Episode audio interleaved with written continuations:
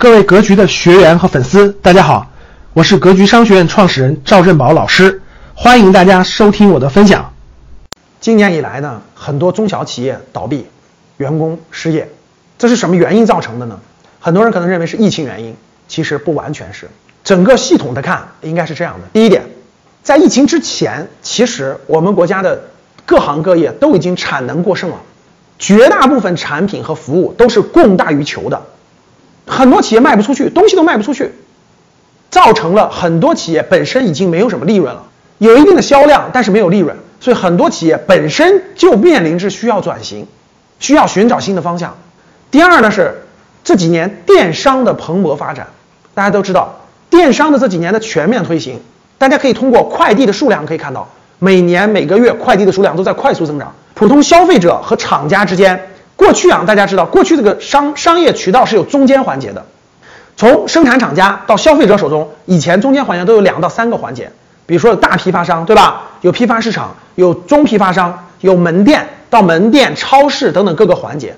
电商是什么？消灭一切中间环节，消灭一切中间环节。现在消费者可以直接买到厂家的供货，厂家直接开个网店，是不是就可以从消费者那购买了？所以价格很便宜，消费者发现很多东西价格都非常便宜了，不像过去。我买一双品牌的鞋，对吧？买双运动鞋，大七八百块钱，八九百块钱。现在买个厂家的，质量一模一样的，一百多块钱，中间的五六百块钱都去哪儿了？过去这些钱是养活了中间商了，开店的，对吧？搞批发的，现在都不存在这些环节了，造成了这个信息的透明，中间商、渠道商，这些都是过去的中间环节，现在大部分都倒闭了。所以这批人是受影响最大的。过去本来想，哎，我产品是别人的，对吧？客户也在别人那儿，我我借助开几个店。